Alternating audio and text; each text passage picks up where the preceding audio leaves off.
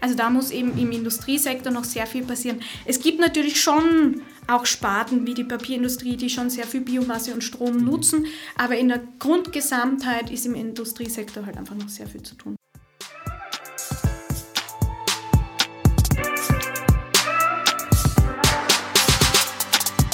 Hi, willkommen bei Npower. Wir sind Markus und Julius und wir sind überzeugt, dass die Energiewende machbar und für den Klimaschutz essentiell ist. Wir produzieren diesen Podcast, damit ihr die Möglichkeit habt, euch Energiewissen anzueignen und möchten euch nebenher spannende Personen und Projekte vorstellen. Los geht's! Hallo und herzlich willkommen zur neuen Folge von Npower. Schön, dass ihr wieder dabei seid. Wir wollen uns heute mit einem Thema beschäftigen, was, glaube ich, auch viele relativ spannend finden. Und zwar mit dem großen Thema der Industrie und wie wir die Industrie dekarbonisieren können, was da die Schwierigkeiten sind und wie man da vorgehen sollte. Dafür haben wir einen wunderbaren Gast heute. Ganz wunderbaren Gast. Andrea, schön, dass du da bist. Hallo. Und wie immer wollen wir natürlich ein bisschen mehr auch über dich erfahren. Deswegen kannst du mal in so ein paar Sätzen einfach erzählen, wo du herkommst und warum du jetzt da bist, wo du bist und was du jetzt eigentlich gerade machst. Gern. Ähm, ich komme von ein bisschen weiter her, äh, habe eigentlich studiert in Graz in Österreich, das ist in der Steiermark, sehr schön dort, und wollte nach dem Studium einerseits einen Job haben, der gesellschaftlich einen wichtigen Beitrag leisten kann. Das heißt, ich wollte jetzt nicht in ein Unternehmen gehen und Profite maximieren oder, oder Produktionsprozesse optimieren, sondern ich wollte gerne einen Job haben, der nachhaltig ist, der was zur Gesellschaft beiträgt. Und auf der anderen Seite wollte ich unbedingt aus Österreich weg und nochmal meinen Horizont erweitern und ein bisschen internationalere Erfahrungen sammeln. Weit bin ich jetzt nicht gekommen. Das auch aus Deutschland. genau, weit ja. bin ich nicht gekommen. Es ist immerhin Ausland. das stimmt. Aber ich muss sagen, in Karlsruhe hatte ich dann eben die Möglichkeit, hier am Fraunhofer Easy zu arbeiten, zu promovieren, eben zu promovieren und zu arbeiten an Politik- und gesellschaftsrelevanten Themen. Und dadurch kam ich dann einfach hierher, obwohl ich Volkswirt bin und tatsächlich in meinem Studium mich wenig mit der Industrie beschäftigt habe, hat sich das dann im Laufe meiner Promotion und den Arbeiten hier am EASY so ergeben, dass die Dekarbonisierung der Industrie sozusagen mein Steckenpferd ist. Mhm. Das ist auch ein ganz wichtiges Thema, finde ich. Ist auch noch eine ganz große Baustelle, vor allem mittelfristig, aber eben auch langfristig. Genau, und deswegen machen wir auch diesen Podcast. Genau, ne? deswegen es, bist du hier, ja. Weil das so wichtig ist. Genau, und deswegen freue ich mich auch, dass ich jetzt mit euch darüber sprechen darf. Wunderbar. Ja, sehr schön, dass du da bist. Wir haben natürlich wie immer noch ein paar Entweder-Oder-Fragen vorbereitet. Deswegen, Julius, du ich darfst. Danke dir, Markus. Genau, lieber Andrea, erzähl, Ski oder Fahrrad? Ski. Alles klar. Averna oder Bitter Lemon? Averna. Ja, Averna. Marcel Hirscher oder Felix Neureuter? Ja, Marcel Hirscher natürlich. Jetzt würde ich gerne wissen, Julius, weißt du, wer die sind? Ja, jetzt okay. Skifahrer, ja, gut, okay. Ja, ja, ja, ja. ja. Felix Neureuter hat ne. doch irgendwie vor zwei Jahren aufgehört und er war irgendwie so der, der große Stern am deutschen Skifahrerhimmel und naja, aber Marcel Hirscher duftet. Hat auch schon aufgehört. Hat auch schon. Siehst du, das wusste ich nicht. Hey? Mhm. So bin ich noch nicht am Start. Okay, Standard oder Kronenzeitung? Oh, Standard natürlich. okay, letzter Punkt. EU-Projektvorstellung in Brüssel oder national lieber in Berlin unterwegs? Ah, Brüssel ist schon meine Leidenschaft. Ja, was, ist, was geht in Brüssel so? Ja, einiges. Green New Deal. Also da, da wird hoffentlich jetzt noch einiges entschieden, gerade für die Industrie. Ja, ähm, genau. Und damit steigen wir jetzt auch quasi direkt ins Thema ein. Wir haben ja gesagt, wir wollen heute ein bisschen über Industrie reden.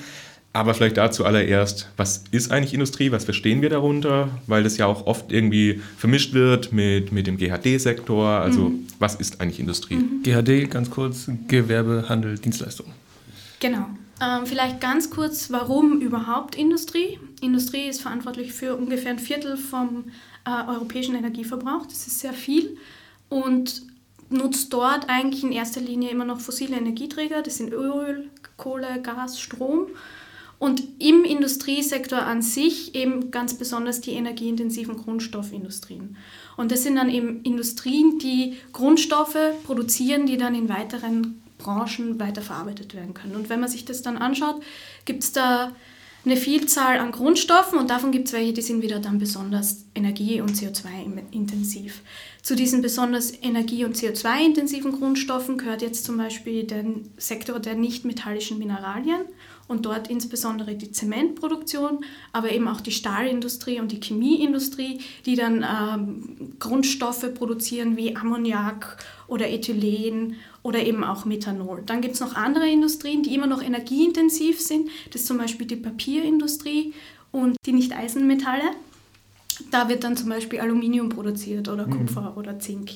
Ähm, wenn wir uns jetzt diese Industrien anschauen, dann haben vor allem die Chemieindustrie, die nicht-metallischen Mineralien, also Zement in dem Fall, ist dort der größte ähm, Contributor, sage ich jetzt mal, also das der größte äh, Verursacher, Verursacher ja. von CO2-Emissionen. Und die Stahlindustrie, die haben die besondere Herausforderung, dass dort eben auch Emissionen entstehen in chemischen Reaktionen, in den Produktionsprozessen. Das wird Prozessemissionen genannt. Das heißt, das sind Emissionen, die man auch nicht durch ganz einfache Energieeffizienzmaßnahmen, zum Beispiel inkrementelle Verbesserungen, so einfach aus dem Produktionsprozess rauskriegt. Das ist bei Stahl, hast du gerade gesagt. Nee, das ist bei Stahl eben, mhm. Aber auch bei Zement und auch in der Chemieindustrie. Genau, also das heißt, das sind chemische Prozesse, die man komplett ändern müsste. Da kann man jetzt nicht irgendwie... Da müsstest du entweder ein anderes Produkt produzieren oder du musst eine komplett andere Produktionsart wählen. Da ja. kommen wir dann gleich nochmal drauf.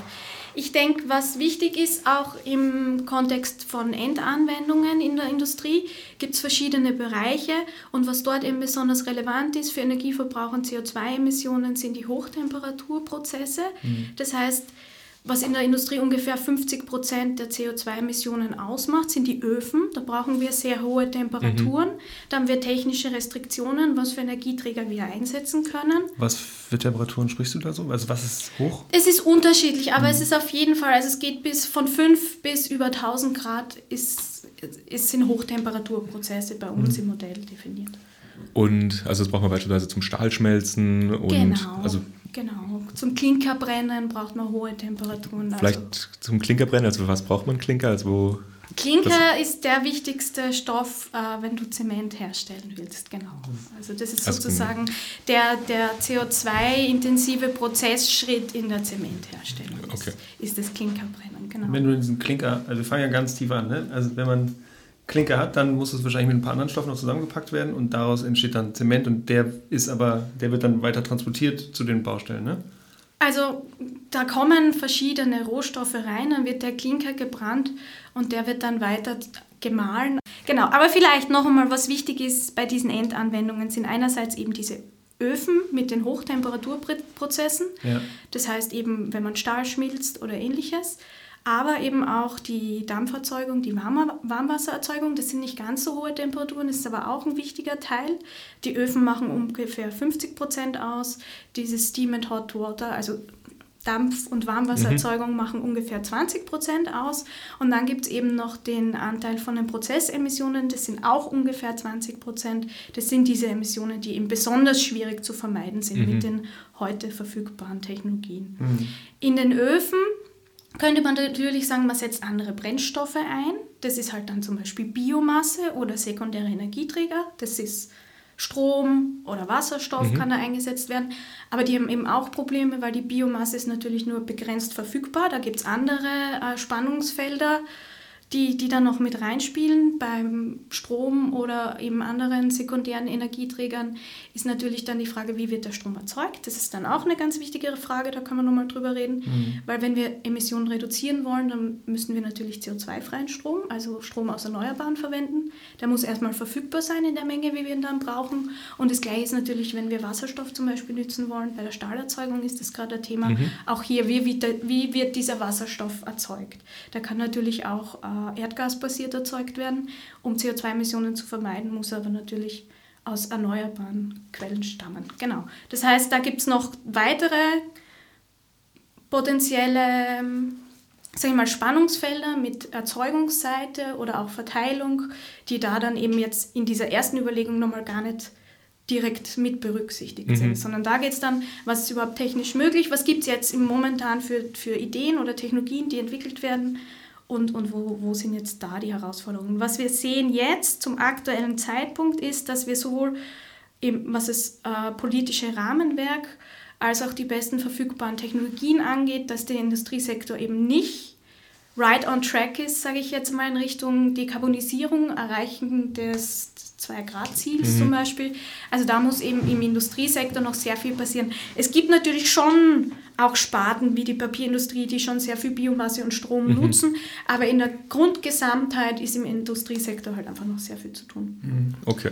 Und Jetzt haben wir, glaube ich, schon ziemlich viel mhm. äh, gehört. Und, und um das Ganze vielleicht nochmal zusammenzufassen, also wir haben quasi diese energieintensiven Grundstoffindustrien, die eben wichtig sind, dass wir die dekarbonisieren, um eben die Gesamt-CO2-Emissionen in Deutschland auch zu reduzieren, weil das eben ein, wichtiger Teil davon ist, dass, ähm, dass wir da eben auch die CO2-Emissionen dann runterbekommen.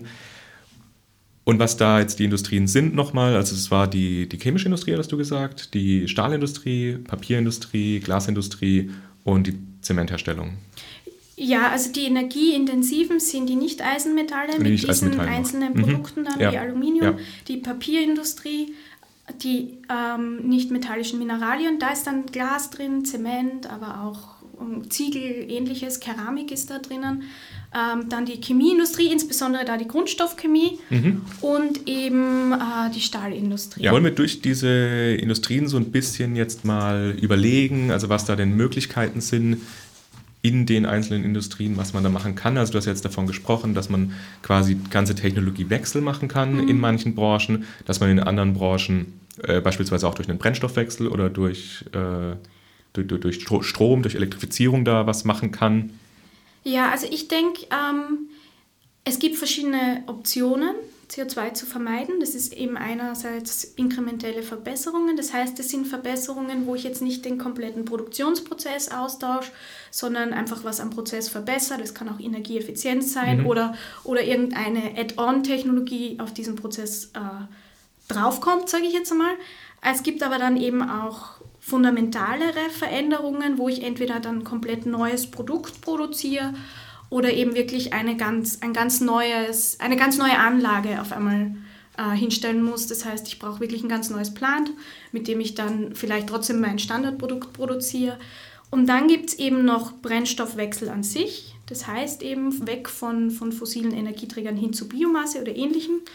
Und dann gibt es eben noch, ähm, würde ich jetzt sagen, innovativere Technologien. Auch bei diesen radikalen und inkrementellen Verbesserungen gibt es innovativere Technologien.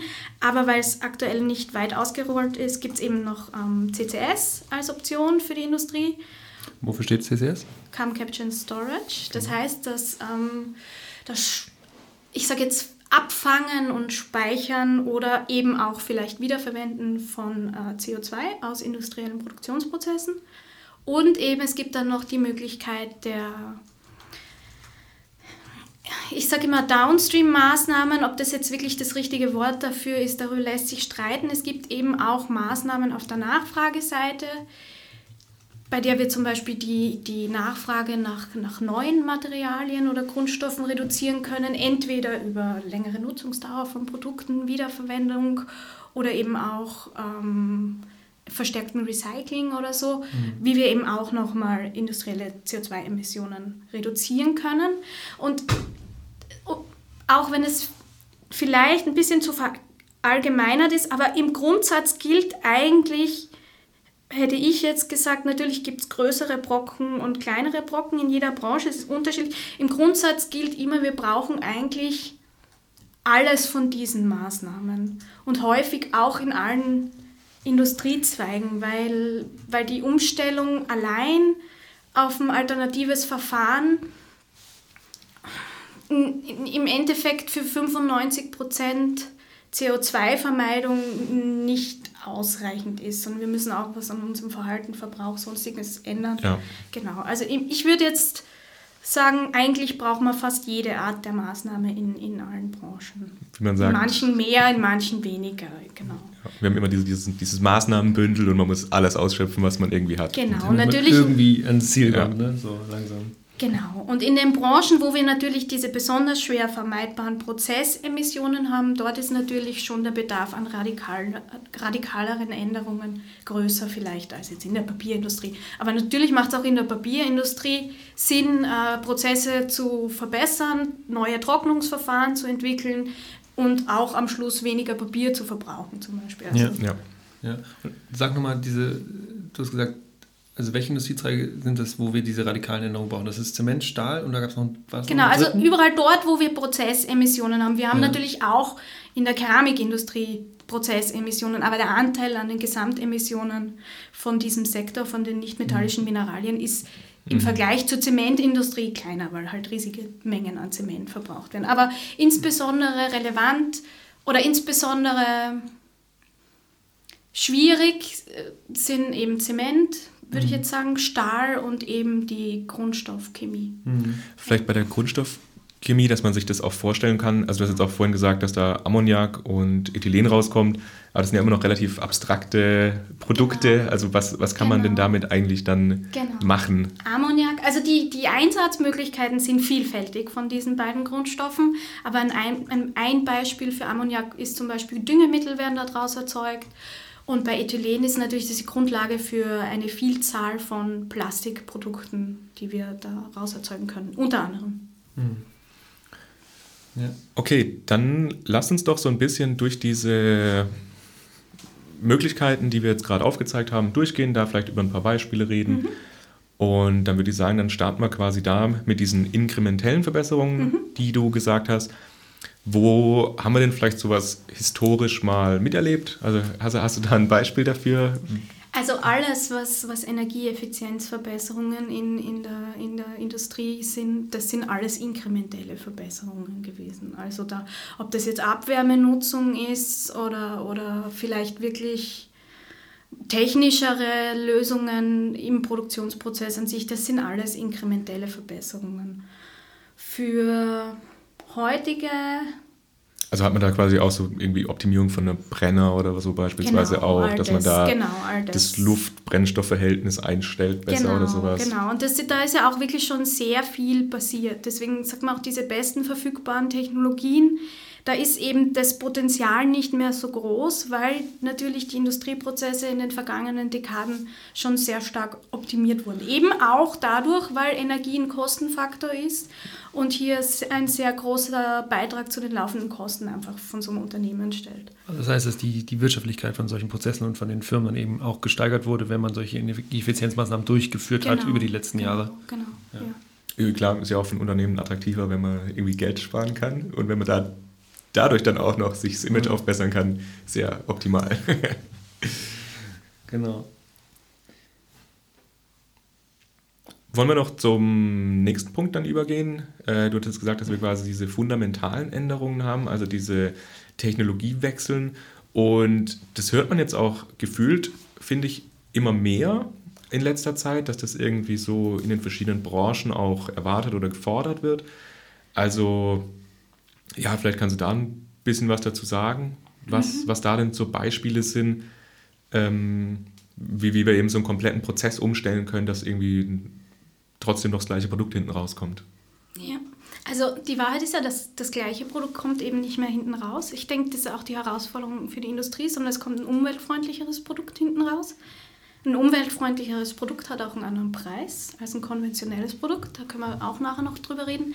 Ähm, ich denke, bei diesen radikalen Veränderungen, die sind jetzt gerade eben auch in der Diskussion, weil das natürlich sehr innovative Technologien sind, die jetzt gerade erst in der Entwicklung sind. Das heißt, es sind jetzt keine Prozesse oder selten Prozesse, die kurz vor, vor Marktfähigkeit mhm. stehen. Das heißt, das sind Technologien, da muss noch in Forschung und Entwicklung investiert werden, in, in Pilotanlagen, in Demonstrationsanlagen. Aber ein Beispiel dafür ist zum Beispiel, oder gibt mehrere Beispiele, aber zum Beispiel in der Zementindustrie kann man eben bei diesem Klinkerbrennen statt Kalkstein, das wird aktuell verwendet, mhm. andere Bindemittel verwenden. Und je nach, da gibt es verschiedene Ansätze, je nach Ansatz können da eben dann Emissionen reduziert werden. Zwischen 30 und 70 Prozent. Ich kann. Okay. Das ist schon mal substanziell viel, ne? Ja, das, das ist, ist sehr viel. Vor allem, wenn man sich dann die Mengen an Zement überlegt, die im Baugewerbe eingesetzt werden, sind es riesige Mengen, die man ja. da einsparen kann. Das heißt, wir nehmen quasi ein Produkt, das wir eigentlich immer dafür verwendet hatten, was relativ CO2-intensiv ist. Oder beim Kalkstein ist ja, glaube ich, so, dass aus dem Kalkstein selbst dann das genau, CO2... Genau, da, da kommen diese Prozessemissionen ja. eben bei der chemischen Reaktion. Genau, dass man quasi statt diesem Produkt dann eben ein anderes verwendet, was dann keine oder nur noch weniger CO2-Emissionen Genau, man hat? nimmt dann eben alternativen Rohstoff, sage ich jetzt einmal, der dann noch mit einfließt statt dem Kalkstein. Entweder man reduziert den Kalksteinanteil oder man kann es ganz ersetzen. Das sind auch Technologien, die sind noch in der Entwicklung und kann dadurch dann eben die, die Emissionen, die Prozessemissionen reduzieren, weil eben bei der chemischen Reduktion nicht mehr so viel CO2 frei wird. Aber auch die, ich sage jetzt einmal, energiebezogenen Emissionen, weil man vielleicht ein geringeres Temperaturniveau braucht zum Brennen als im konventionellen Prozess. Was da auch ein Beispiel ist, ich kann aber auch ein ganz anderes Produkt machen zum Beispiel. Und da wäre jetzt das Produkt vielleicht, äh, ich sage jetzt mal Beton, also Concrete. Mhm. Und ich kann eben, der Baubeton ist ja oft Stahl verstärkt. Und ich kann jetzt zum Beispiel statt diesem Stahl, kann ich jetzt Beton verwenden, der mit äh, Carbon Na Nanofibers verstärkt ist. Okay, also was Abgefahren. anderes st- statt Stahl quasi. Genau, Ja. genau. Das heißt, ein alternatives Material Mhm. da verwenden. Dann werden die Emissionen reduziert, weil ich den Stahlverbrauch nicht habe. Gibt auch noch andere Zementsorten zum Beispiel, wo man zum Beispiel auch Zementziegel machen kann, die, ähm, die ähm, CO2 speichern, wenn sie trocknen. Das habe ich auch schon mal gehört, Genau. dass man Also- da quasi durch die, also durch, durch den Einsatz von, von äh, Beton oder also den Zement, dass man dann, dass die dann während ihrer Lebensphase wieder CO2 aufnehmen. Beim Trocknen halt Ja. nimmt er wieder CO2 Ah, auf. cool, habe ich auch noch Genau. gehört. Das wäre dann aber eigentlich auch ein anderes Produkt wieder. Ja. Hat natürlich auch nur beschränkte Einsatzmöglichkeiten, weil ja, man das, macht die klar. Ja, das ist natürlich die Genau. Festigkeit und so wieder unterschiedlich. Muss man immer schauen, wo das dann tatsächlich eingesetzt werden kann. Und hast du irgendwie so ein Gefühl dafür, dass solche Technologien wie zum Beispiel bei, den, bei diesem Zement jetzt, sind die, also stehen die vor der Tür oder denken wir, wir brauchen noch 30 Jahre? Weil das ist ja auch immer so ein Argument ist. Wir kommen ja gleich vielleicht nochmal ein bisschen zu Carbon Capture and Storage, also dem Fangen und Verpressen von CO2. Ähm, und da ist ja immer so die Debatte, die einen sagen, wir brauchen es sofort, weil wir sonst die 2050er Ziele nicht erreichen werden, also 95% Reduktion. Und die anderen sagen, ja, aber wenn wir das jetzt investieren, dann ist es vielleicht so, dass weniger Druck auf den, auf den Industrie, ähm, besteht, da tatsächlich in neue Industrieprozesse zu investieren. Hast du da vielleicht eine kleine Einschätzung? Ähm, also all, alle Technologien haben sehr unterschiedliche Technology Readiness Level, das heißt, wie weit sie in ihrer Wi- Entwicklung sind. Da gibt es eben die Stufe von, das ist noch eine grobe Idee, zu ersten Tests in Labors in einem minimalen Maßstab, dann zu Pilotanlagen, wo sehr kleine Me- Mengen produziert werden, hin zu Demonstrationsanlagen, wo schon größere Mengen produziert werden und First of a Kind Anlagen, wo eigentlich dann schon so ein richtiges Plant, wie es dann in Zukunft eigentlich überall stehen könnte, äh, getestet wird, was aber immer noch mit einem höheren Risiko behaftet ist, als wenn es wirklich schon Massenproduktion wäre. Wenn es dann in Serie wäre, ne? Genau, weil am, am Schluss hat man ein Produkt, für das es vielleicht gar keinen Markt gibt. Das ist die andere Frage. Aber also ich denke, also jetzt einzelne Beispiele herauszusuchen, ist, glaube ich, schwierig. Ich denke, manche Branchen sind vielleicht schon etwas proaktiver als andere. Und eine sehr aktive Branche, die mir jetzt in den letzten Projekten untergekommen ist, ist aus meiner Perspektive die Stahlindustrie. Da habe ich das Gefühl, da passiert momentan sehr viel. Einerseits eben die, die Entwicklung neuer äh, Prozesstechnologien basierend auf Strom und Wasserstoff. Andererseits aber auch die Entwicklung hin zu Produktionsverfahren, eben die höher qualitative Stähle eben auch mit einem, mit einem Elektrolichtbogenofen produzieren können. Auf der einen Seite hat man eben diese zwei Möglichkeiten, Stahl zu erzeugen. Entweder eben aus Eisenerz in der primären Route. Das Eisenerz muss irgendwo abgebaut werden. Oder Also eben nicht in Minen wahrscheinlich basieren, ist das, ja, ne? genau. Ja. Oder basierend auf Schrott. Das ist die sekundäre Route, das ist die, wo der Elektrolichtbogenofen verwendet wird im Vergleich zum Hochofen in der primären Route. Und der Schrott ist natürlich schon verfügbar, kann eingeschmolzen werden, kann wieder Stahl draus gemacht werden. Hier zum Beispiel ist der Unterschied zwischen den beiden Verfahren, dass der Elektrolichtbogenofen eigentlich fast ungefähr ein Viertel des Energieverbrauchs hat, wie die Hochofenroute. Und davon auch der, größten, der größte Teil Stromverbrauch ist. Das heißt, das könnte man sehr schön dekarbonisieren. Das ist diese sekundäre Route, ne? Mit, dem, Genau, mit, mit der Nutzung von dem Altstahl. Mit dem, mit dem Schrott, genau. Mit dem Schrott. Da ist aber das Problem, dass man heutzutage noch nicht die Stahlqualitäten produzieren kann, die du zum Beispiel im Fahrzeugbau brauchst. Also brauchst du hochqualitative, hochfeste Stähle, die, die, die müssen gewisse Anforderungen erfüllen und das ist heutzutage noch nicht möglich. Also Auf der, der sekundären genau. Route. Auf der sekundären ja. Route, oder? Genau. Und Hängt es dann auch davon ab, quasi, wie hoch die Qualität ist, die da quasi reingeht von dem Schrott? Also wenn wir jetzt sehr hochquali also hochqualitativ Primärstahl erzeugen und den dann wieder einschmelzen, dann kann man mit dem ja wahrscheinlich auch höherwertige Sachen machen. Also wenn ich jetzt ein Stahlproduzent bin und meinen eigenen Schrott sozusagen, der irgend, also meinen Stahl wird, mein Stahl wird irgendwo verarbeitet.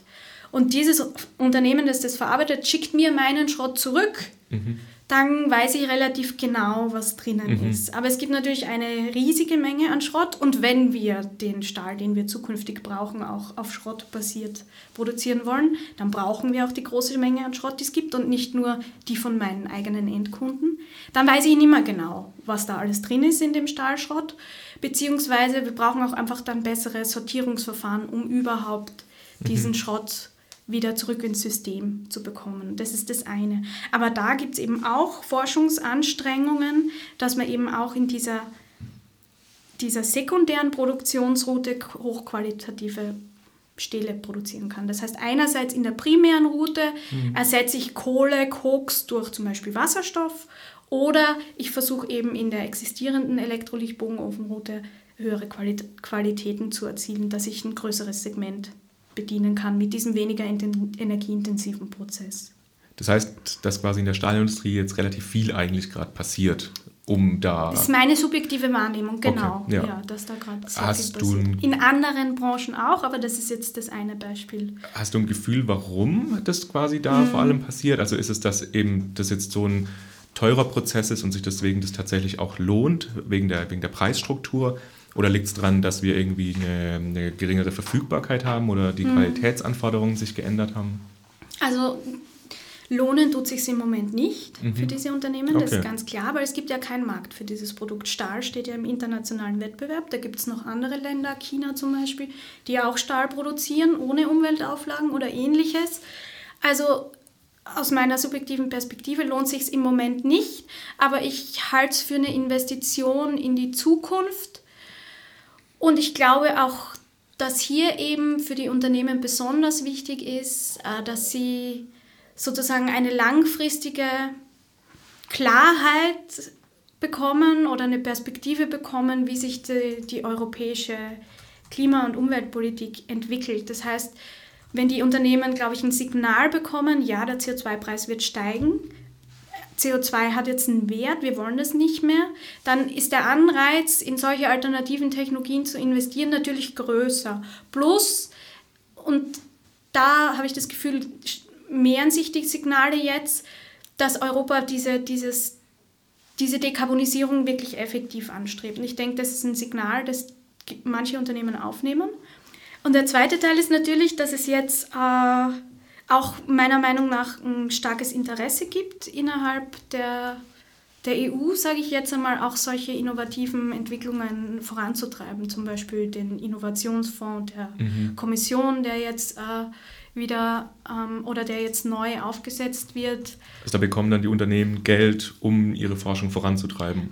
Da, also der, die Gesamtmenge, die gefördert wird, hängt natürlich vom CO2-Preis ab. Also der Innovationsfonds mhm. speist sich aus diesen äh, ETS. Genau, aber eben ähm, ah, okay. das Interesse äh, auch von europäischer Seite, solche innovativen Technologien voranzutreiben, ist momentan sichtbar, eben auch durch Instrumente wie den Innovationsfonds, wo dieses Mal auch eben die energieintensiven Industrien für Fördermittel ähm, äh, Anträge stellen können.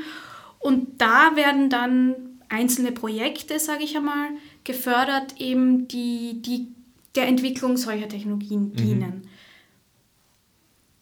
Gut, da können sich, darf ich? Ja. Da können sich wahrscheinlich aber dann nicht nur die Leute aus dem Stahlsektor drauf bewerben, sondern eben Alle. auch Zement und genau. also, Papier also, und alles. Also es ist breit für die Industrie grundsätzlich. es ist breit, es ist noch viel breiter. Noch also viel breiter, auch also. erneuerbare Storage-Technologien, also der Innovationsfonds. Aber was neu ist, ist eben, dass auch die energieintensive Industrie eben sich da ja. bewerben Ach so, das, das, war, das war vorher nicht so? Und Storage ist Speicherung. Genau. Ne? Ja, wir versuchen genau. immer, immer leicht zu sein hier. Genau. Wir versuchen es jetzt.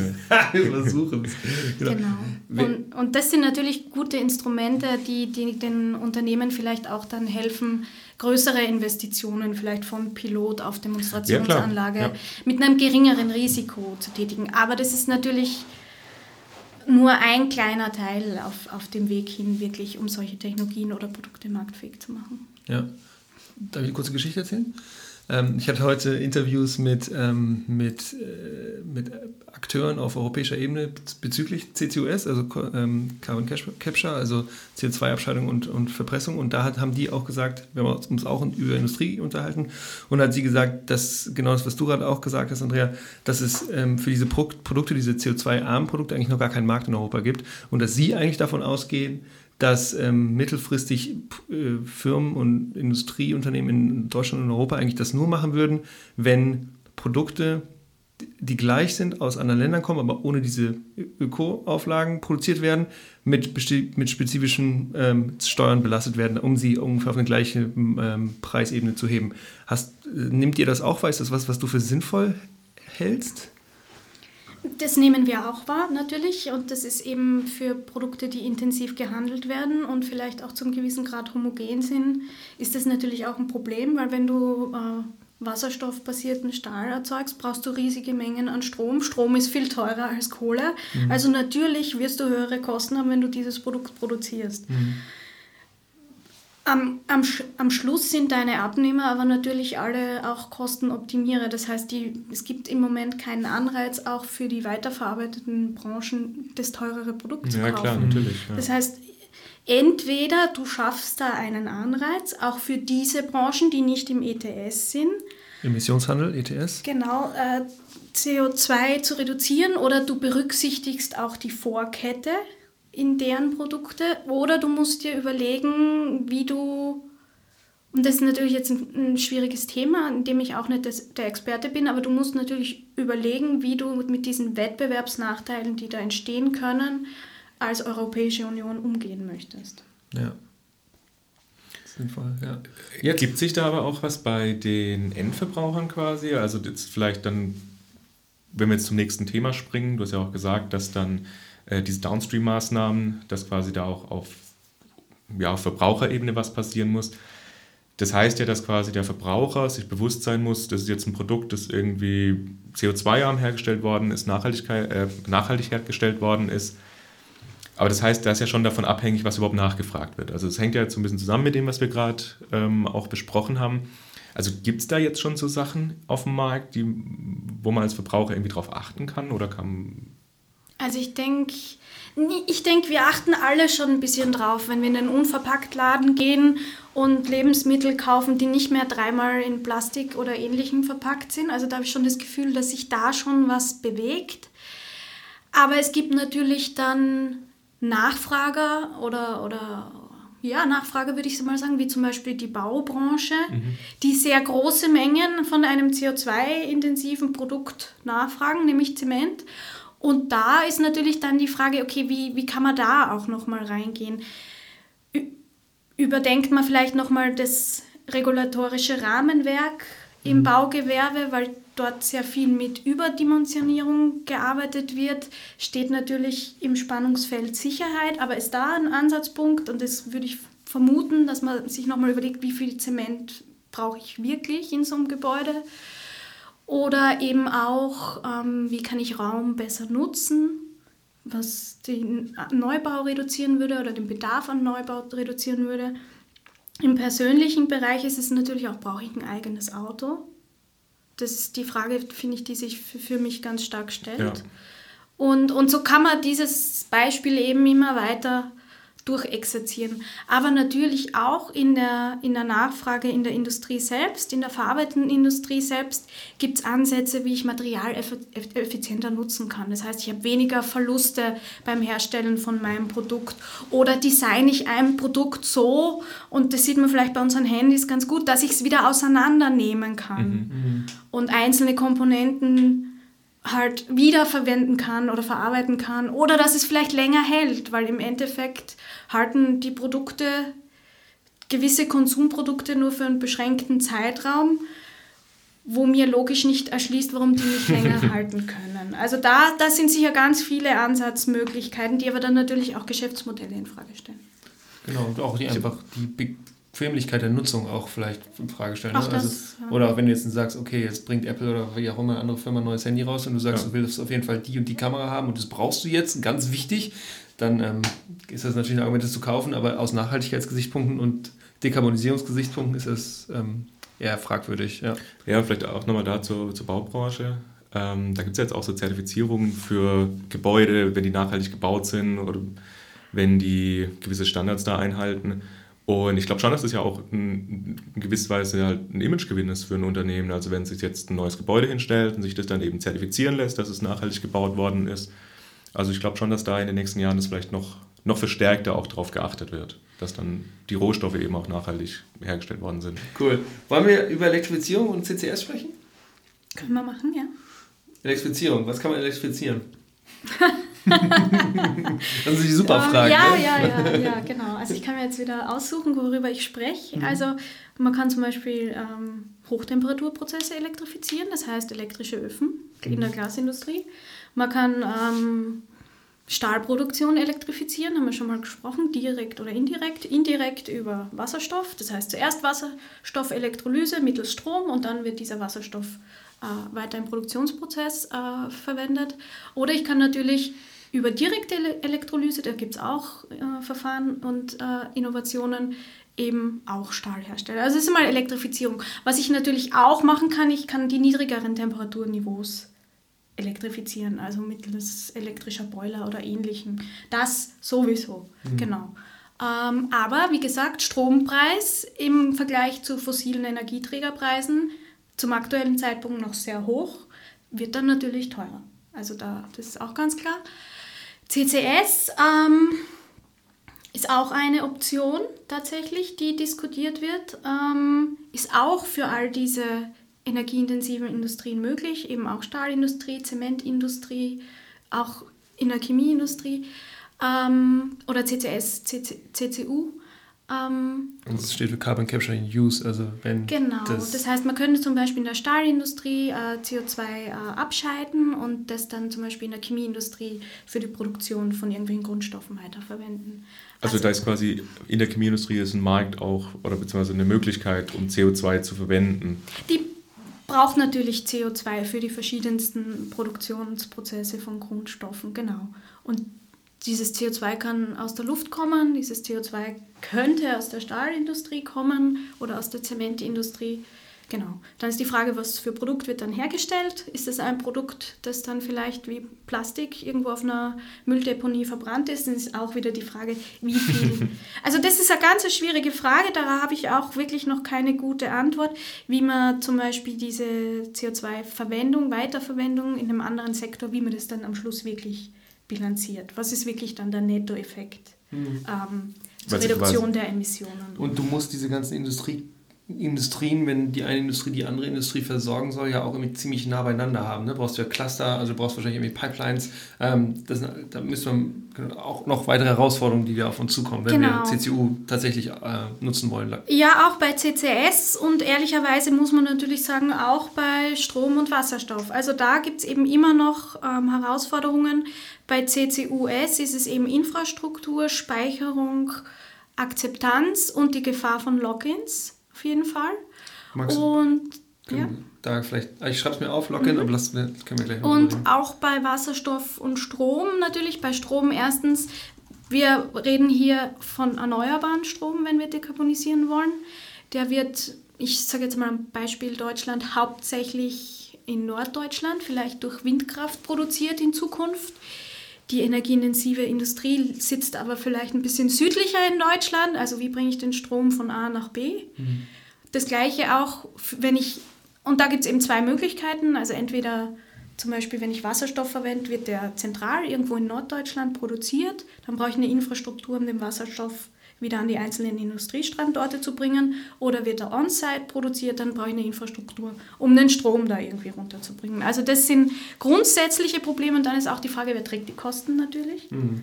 Die, die hier sowieso noch zusätzlich zu diesem Innovationsfeld, wo wir noch nicht wissen, welche Technologien setzen sich durch, Von Kostenoptimalität sprechen wir überhaupt nicht in solchen Szenarien, wenn wir uns solche Dinge überlegen, die dann, dann noch dazukommen und eben auch so, so, soziale äh, Akzeptanz. Mhm. Genau. Jetzt hast du gerade gesagt, diese Login-Effekte, also mhm. das ist ja auch so ein, so ein Thema, mit dem man sich irgendwie beschäftigen muss. Also kannst du da mal kurz was dazu sagen, was mhm. ist es und was ist denn da die Gefahr dahinter? Mhm. Also in der Industrie ist es so, dass man sehr lange ähm, Reinvestitionszyklen hat, also 20 Jahre und mehr. Das heißt, wenn ich mich jetzt zum Beispiel, und wir, wir, wir sehen uns ja einem gewissen, sage ich jetzt einmal, Zeitdruck gegenüber, dass wir Technologien, die wir verwenden, um 2050 CO2-neutral sind, eigentlich jetzt auf den Weg bringen müssen, weil eben diese Umwälzungszeiten in der Industrie äh, sehr hoch sind. Es besteht natürlich immer die Gefahr, wenn man sich, sage ich mal, für einen Pfad entscheidet, dass man in diesem dann gefangen ist. Mhm. Zum Beispiel, wenn man sich jetzt für eine Technologie entscheidet und, und, und investiert, dann ist der Wechsel zu einer anderen Technologie schwierig bis 2050. Und es gibt für jede dieser Technologien Risiken eines, eines Logins. Also wenn wir uns jetzt massiv für CCS entscheiden und Infrastrukturinvestitionen oder ähnliches auch tätigen, dann besteht die Gefahr, dass andere Technologien vielleicht nicht weiterentwickelt werden.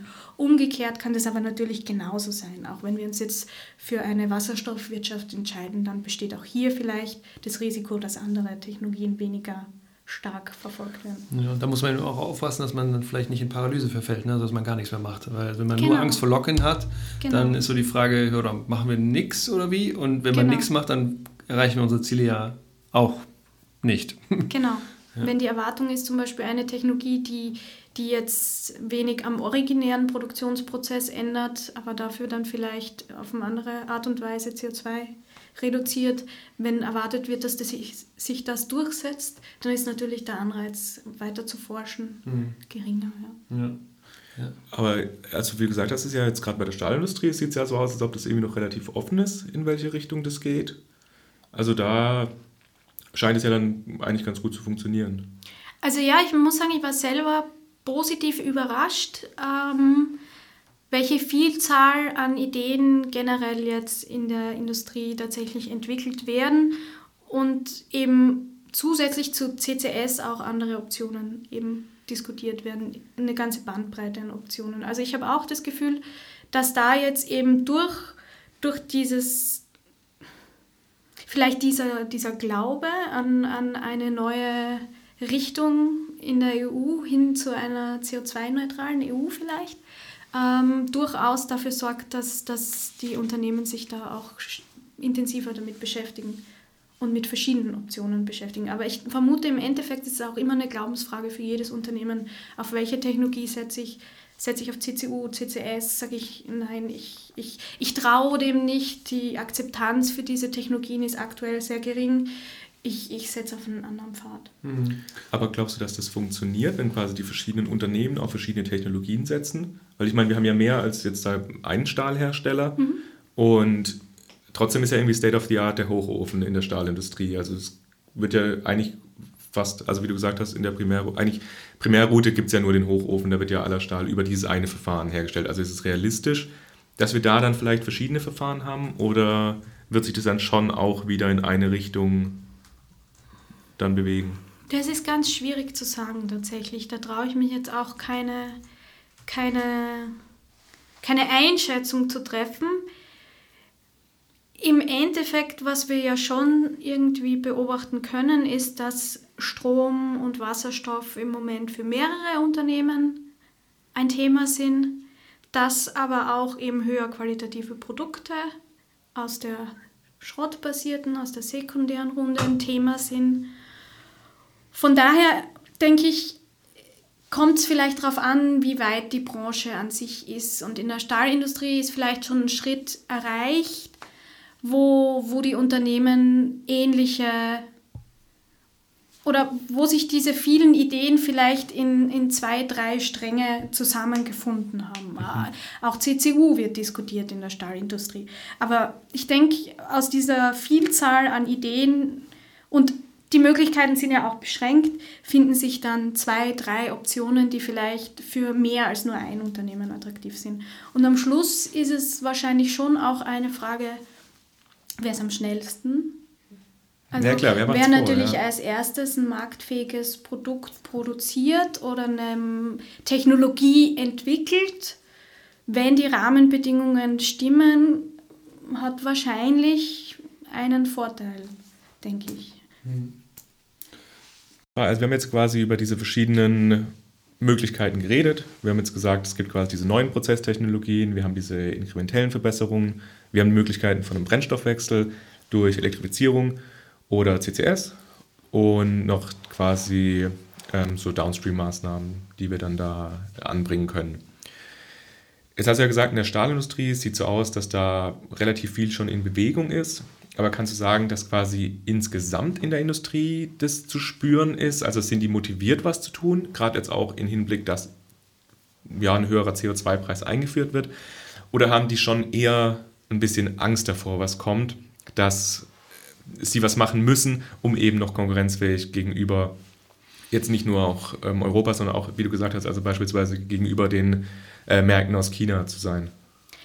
Also die, die Märkte außerhalb Europas, die sind ja nicht so stark motiviert, zum aktuellen Zeitpunkt CO2 einzusparen. Also von außen kommt der Druck auf jeden Fall nicht. Ich denke, der Druck kommt, oder die Motivation, Druck ist vielleicht das falsche Wort, die Motivation kommt schon jetzt, denke ich, aus, aus dieser EU-Perspektive, dieser Klarheit, die man jetzt gewinnt, dass sich da was ändert am Rahmenwerk, dass das CO2 einen Preis kriegt und dass, dass es einen höheren Wert bekommt, äh, umweltfreundlichere Produkte zu produzieren. Ob jetzt da jetzt Angst der, der Treiber ist, das mag ich das vermag ich nicht zu sagen. Am Schluss sind es ja schon oft auch internationale Konzerne, die natürlich auch woanders produzieren könnten, wenn sie wollten. Also in so eine einzelne Unternehmensentscheidung kann, kann ich schwer rein, reinblicken.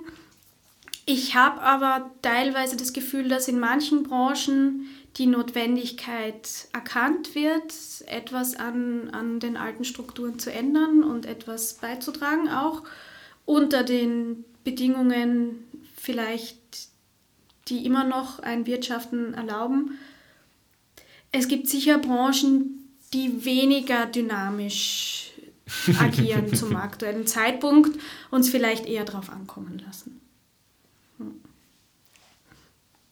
Gut, Lieber Andrea, dann danke, dass du dir die Zeit genommen hast, heute mit uns zu sein und uns ein paar kleine Einblicke in die Industrie zu geben. Für mich war es extrem spannend, weil ich habe keine Ahnung von Industrie oder sehr wenig. Ich habe, ja genau, was ich gelernt habe, darüber sprechen wir ja gleich noch, wir beide. Ähm, genau, aber Andrea, vielen Dank, dass du dir Zeit genommen hast und ähm, alles Gute dir im ja, weiteren danke. Weg. Ja, danke. Dankeschön. Gerne.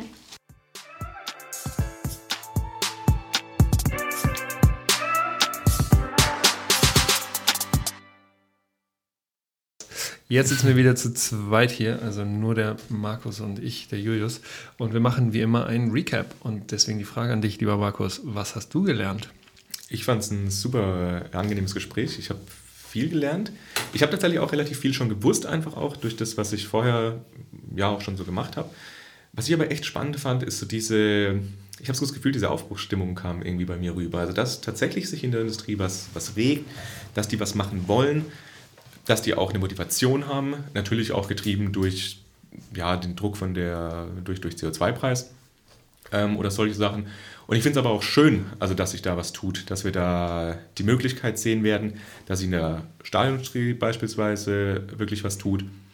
Aber natürlich haben wir auch andere Akteure, bei denen es ein bisschen langsamer voranschreitet, kann sich aber in den nächsten Jahren ja auch noch ändern. Ja, also für mich war es cool, mal zu sehen, was überhaupt diese grundsätzlichen ähm, Lösungswege sein können, da mal einen Überblick zu bekommen. Also, dass wir, wir können neue Prozesstechnologien nutzen, wir können Brennstoffwechsel machen, wir können elektrifizieren, wir können Carbon Capture Storage nutzen. Also einfach mal zu checken, okay, das sind so die, die Handlungsmöglichkeiten, die wir eigentlich haben. Und was ich noch einfach auch spannend fand und was damit auch so in Verbindung steht, ist, dass Industrie eben nicht gleich Industrie ist. Also wir reden immer so vom Industriesektor, aber dieser Industriesektor ist einfach sehr divers. Ähm, und ich finde, das hat das Gespräch mit Andrea nochmal ganz gut rausgebracht.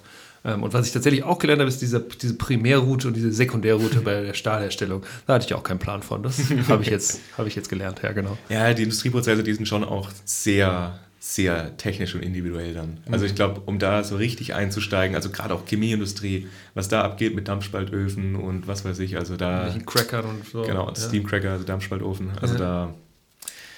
Das ist dann schon, glaube ich, sehr, sehr detailliert ist dann Wissen. Ja. Ja. Wir können aber tatsächlich ja, oder das wäre auch das Ziel, oder? Dass wir mal ein, zwei ähm, weitere Interviewpartner vielleicht auch finden aus tatsächlich einzelnen ja, Kernindustrien und da nochmal tiefer reingehen. Ja, Finde ich auf jeden Fall sehr spannend. Genau. Und was ich gemerkt habe, ist, äh, wir müssen mal über Wasserstoff sprechen. Ähm, weil ähm, da merke ich erstmal, dass ich auch nicht so viel drauf habe und ich glaube, dass das eines der großen Themen auch in der Zukunft sein könnte, ähm, als Möglichkeit, ähm, erneuerbaren Strom zu einem, ähm, zu einem Kraftstoff umzuwandeln, den man dann in der Industrie dann zum Beispiel auch nutzen kann. Genau, das hat ja Andrea auch gesagt, also dass quasi dieser Brennstoffwechsel, dass das eben auch eine Möglichkeit ist. Also dass wir bisher Verfahren, die über Erdgas laufen, dass man die dann auch über Wasserstoff beispielsweise dann produzieren kann. Genau. Cool. Also dann, schön. Ich, wir freuen uns, wenn es euch Spaß gemacht hat. Ähm, auch hier jetzt wieder mit dabei zu sein und wieder was mitzunehmen, hoffentlich. Ähm, wenn ihr Fragen habt, guckt uns doch mal an auf, äh, auf Instagram zum Beispiel. Ähm, schickt uns Fragen, die ihr habt, die wir vielleicht beantworten können. Ähm, genau, und vielleicht schickt ihr uns auch Bilder, wo und wann ihr diesen Vortrag hört. diesen Podcast, wenn ihr Lust habt. Markus guckt mich gerade ein bisschen komisch an, ich will das hör auf. ähm, müsst ihr nicht machen, aber mich wird es freuen, Markus nicht. Okay. Doch, natürlich freut es mich, aber es soll sich niemand hier gezwungen fühlen. Nein, ihr sollt es, genau, deswegen sagen wir aber nicht Follow us auf oder irgendwie sowas, sondern uns geht es um darum, genau, mit euch zu interagieren und ähm, dass ihr was lernt und dass wir auch was lernen. Alle zusammen. Gut, das war's. Also dann, tschüss.